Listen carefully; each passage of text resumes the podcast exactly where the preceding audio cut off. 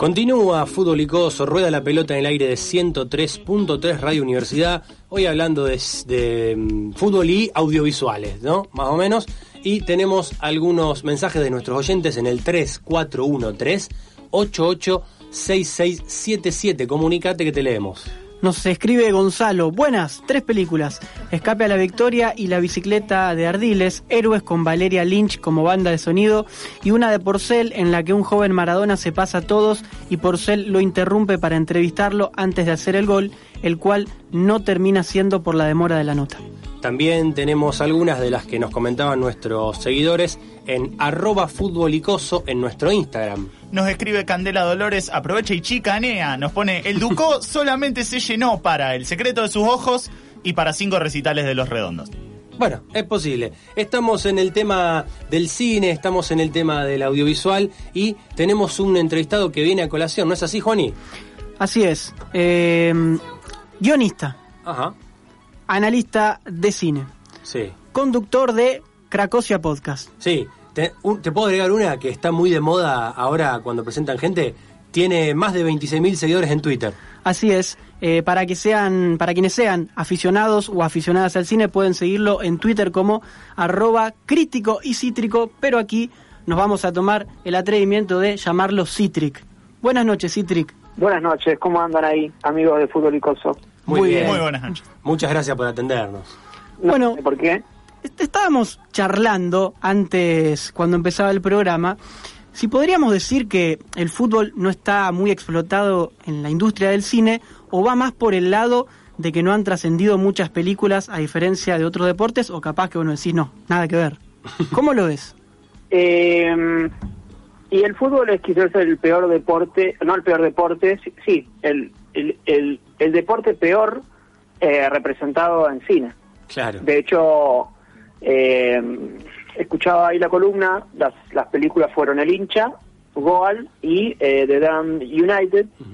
Eh, probablemente haya un quórum de que eh, varias de esas películas sean, digamos, las mejores de, de- de fútbol y se pueden sumar ahora un- algún que otro nombre más, dos o tres nombres más, pero no hay ninguna lista de mejores películas de la historia del cine que va que, que vaya a incluir estas tres películas Claro. como sí sucede con el boxeo, el automovilismo, eh, el béisbol, entre otros deportes. Entonces sí, al ser un deporte como muy, eh, si bien de Inglaterra, eh, muy latinoamericano en su, en su esencia, en su espíritu, eh, solamente nos queda a nosotros y realmente firmar una, una, un partido de fútbol es muy difícil, es muy difícil. Claro, es, es muy difícil hacerlo creíble, digamos, Exacto. sobre todo para un público sí. como en, como en Latinoamérica que está acostumbrado a consumir tanto fútbol. ¿Te parece muy falso, digamos? Así sería.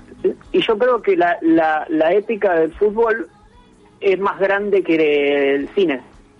Claro. Es, es más grande que, que mm, es más grande que la vida, incluso Claro, diría. Sí, sí, sí. En, en un sentido de que, de que es muy difícil de, de- de resumir con palabras. Con palabras. Entonces eh, llega un punto que es, es, es inabarcable porque no solamente el partido, lo que sucede alrededor, el, el, eh, cómo representar la semana previa, eh, los diarios, eh, eh, la oficina, eh, es todo eso el fútbol, no solamente lo que ves en los 90 minutos y la pelota que entra al arco, ¿no? Hay O un sea, punto, hay un punto cuando ves películas donde vos sentís que quizás se les fue la mano yanquizándolo o que no lo entendieron, donde ves el recursito de la pelota que entra último o la dificultad, digamos, como demasiado sentida, demasiado exagerada y es como que vos decís, esto no es fútbol, esto es para lo que ellos entendieron que era fútbol, pero no nunca lo entendieron y como que no ciertas tradiciones capaz de, de las ficciones eh, del cine occidental no no lo logran no lo logran pasar, no lo logran adaptar. Eh, sí, sí, sí, sucede un poco de que cuando se cae en el fútbol lo que se intenta hacer es, bueno, tomar la estructura de cualquier otro deporte y agregarle el fútbol, ¿no? Como si, como si el, el deporte estuviera, como si el soccer, como, como le dicen eh, los norteamericanos, estuviera desprovisto de toda tradición, ¿no? Como si no tuviera eh, algo detrás que, que, que lo haga diferente a los demás deportes. Y eso creo que sí, probablemente al no ser tan comprendido, creo que las mejores películas de fútbol son las no películas de fútbol. Es decir, si uno toma películas incluso de deporte como Ford Ferrari o Claro. como eh, la propia Rocky, o como Toro Salvaje, creo que el boxeo tiene, tiene, es el, más similar al fútbol por el tema de, eh, del, del, boxeador, de su epopeya, del, del personaje que, que, nace de la nada, que termina en la fama, en la cresta de la ola sin estar preparado, que, se, que choca la Ferrari 80 veces, que cae en las drogas, que cae en el alcohol que cae su carrera, que después quizás se vuelva a levantar o quizás no. Entonces hay mucha similitud en cuanto a los futbolistas o en cuanto al trato que, que, reciben eh, los futbolistas que por lo general, sobre todo acá en Latinoamérica, son chicos que, que, que, no tuvieron la posibilidad de ir a la escuela o que la dejaron a la escuela por, por, por el fútbol y de repente se encuentran en la tapa de todos los diarios y claro, no, no están preparados para, están preparados para jugar al fútbol, pero no para lidiar con los medios y con los excesos. Entonces creo que eh, algunas de esas películas de boxeo terminan representándolo muy bien. E incluso una película que no tiene absolutamente nada que ver con el fútbol, pero sí lo tiene, pero que también lo tiene que ver con quizás con, con todo tema de la vida, que es El Padrino. El Padrino es una película como muy, eh, digamos, si uno piensa en la familia, El Padrino, si uno piensa en eh, no sé, en la sociedad el padrino, ¿no? y el padrino dentro del fútbol tranquilamente eh, cuaja si uno hace ciertas modificaciones. Está más cerca eso que, que Bendit Like Beckham. claro, Sí, em, digamos, películas que tocan al fútbol o tienen pasajes por el fútbol, pero que no son de fútbol estrictamente. Sí, sí, sí. Y, y películas bien futboleras, ¿se nos escapó alguna que vos recomendarías o no hay mucho más? Eh, a mí me gusta una que lo toca, eh, me, interesa más cuando, o, creo que es más posible o más potable hacer, sobre todo acá, cuando cuando se va por la super, por la superficie.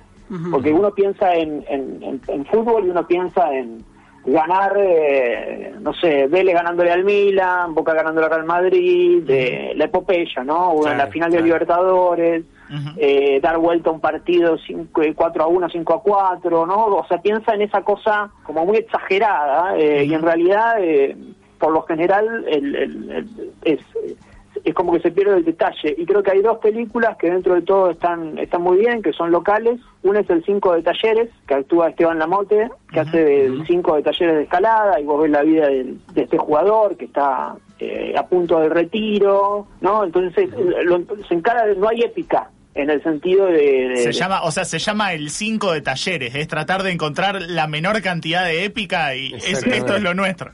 exactamente, exactamente. Además, la casa es la que vive en una casa con la esposa, que tranquilamente puede ser la de cualquiera de nosotros, entonces hay más, la afinidad corre por otro lado, por un lado mucho más humano, y, creo que ahí es donde le encuentra, eh, se le encuentra mucho más gusto. Y otra película es Hijos Nuestros, son dos directores, ahora no recuerdo los nombres, que es eh, la historia de un hincha de San Lorenzo, que tiene un hijo, que tiene, eh, no, se, pone en, pareja con, con, una mujer que tiene, con Ana Katz, que tiene un hijo, y al hijo eh, lo quiere llevar, el hijo es hincha de Vélez, eh, y él lo quiere llevar a probarse a San Lorenzo, y a su vez él, está, él es taxista, entonces lo ves paseando por la ciudad, lo ves tomándose un cafecito frente a, al Carrefour, donde estaba el estadio de San Lorenzo. la, nostalgia del viejo estadio, sí.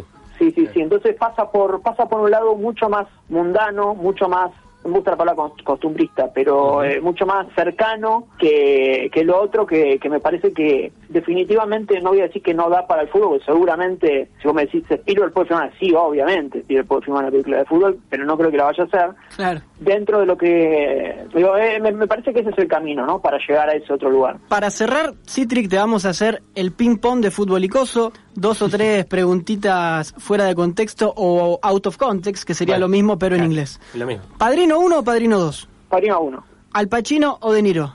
De Niro. ¿Scarface o Buenos Muchachos? Scarface. ¿Casino o El Irlandés? El Irlandés.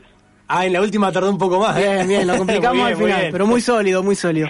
Bueno, Citric, te agradecemos muchísimo por haber charlado un rato con nosotros y para la gente que está interesada en sumergirse más en el mundo del cine, eh, vos das cursos, te pueden encontrar, ¿de qué manera? Exacto, estoy dando cursos masterclass de, de, películas y de directores, de David Fincher, de Once Upon a Time in Hollywood, de Magnolia, de Burning. Eh, me pueden encontrar en arroba crítico y cítrico en Twitter, mandarme un mensaje privado si les interesa alguno de los cursos, son cursos de análisis de cine, y o si no, bueno, viene a escuchar el podcast, Cracosia Podcast, y quizás a, a partir del podcast les interesa escuchar más o tomar las clases. Y ahora eh, lo relaciono porque, bueno, el, el- el programa eh, va a tono con eso. Arrancamos los viernes a hacer eh, Futbasu, que es, nos juntamos a ver los viernes en Twitch partidos de fútbol enteros, clásicos, trascendentes, y los comentamos. El viernes pasado fue Rosario Central Atlético Nacional, aquel Ah, partido sí, el de la bien, bronca, eh. Exacto, el de la Copa Libertadores, Sí, sí. bien Copa Libertadores, ¿no? Sí, Partido de Copa. Libertadores. Sí, sí.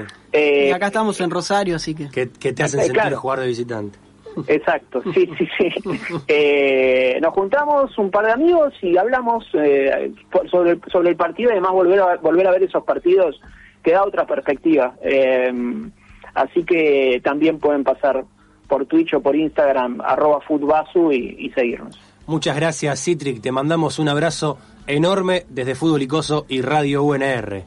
Muchas gracias a ustedes. Así pasaba crítico y cítrico, analista de cine, guionista, conductor de Cracosia Podcast. Lo encontrás en Twitter como arroba crítico y cítrico.